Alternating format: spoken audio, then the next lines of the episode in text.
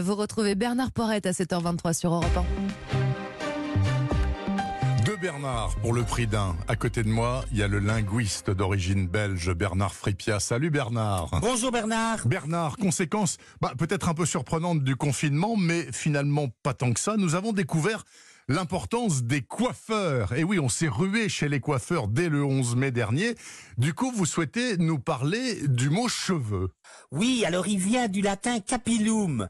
Alors, selon le linguiste Jules Bloch, capillum viendrait de caput la tête et pilus le poil. Alors, les linguistes mentionnent systématiquement cette thèse pour automatiquement la mettre en doute. D'accord, mais pourquoi la mentionner? Bah, à mon avis, malgré son côté douteux, elle les amuse. Les linguistes sont de grands enfants. Oui. Alors, Capillum a d'abord donné chevel. À son col, il vit un chevel, écrit Chrétien de Troyes. Au pluriel, ça donnait des chevels. Et la prononciation du els va évoluer entre le 7e et le 12e siècle. Chevels va se dire cheveuse, puis cheveuse. D'accord. Et du coup, chevel disparaît, corps et bien. Bah oui, parce que quand un pluriel diffère d'un singulier, nos aïeux souvent choisissent le plus utilisé. En ancien français, on disait un rossignol des rossignus. Le pluriel disparaît. Bon, il est plus fréquent de repérer un rossignol que deux. Par contre, il disait un fol des fous. Là, c'est le pluriel qui est resté. On dit un fou. Il doit y avoir plus de fous que de rossignols. Sans doute. Alors, quant à cheveux... Bah, il s'emploie rarement au singulier quand même, un cheveu. Bah oui, imaginez la tête du coiffeur à qui vous diriez « Pourriez-vous couper mon cheveu ?» Pas très rentable.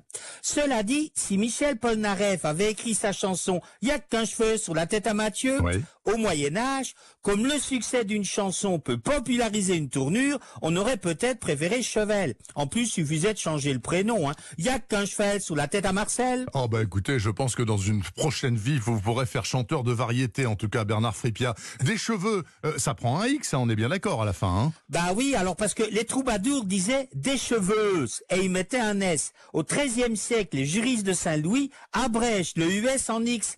Ils écrivent chevex, mais prononcent cheveuse. Un peu comme nous, quand on lit BLD, ben on prononce boulevard, on prononce pas BLD.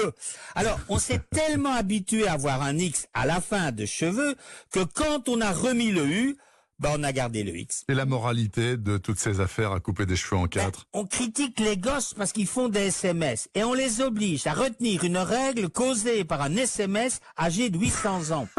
En fait, hein, c'est dans le sens de la longueur que l'orthographe coupe ses cheveux en quatre. Ah bah voilà, on retombe sur nos pieds. Merci beaucoup Bernard Fripia pour ce décortiquage du cheveu. Je vous souhaite un très bon dimanche. Il n'y a qu'un cheveu sur la tête à Mathieu, il n'y a qu'une dent, il n'y a qu'une dent. Les tartines viennent d'être beurrées. Profitez les 7h26 sur Europe 1.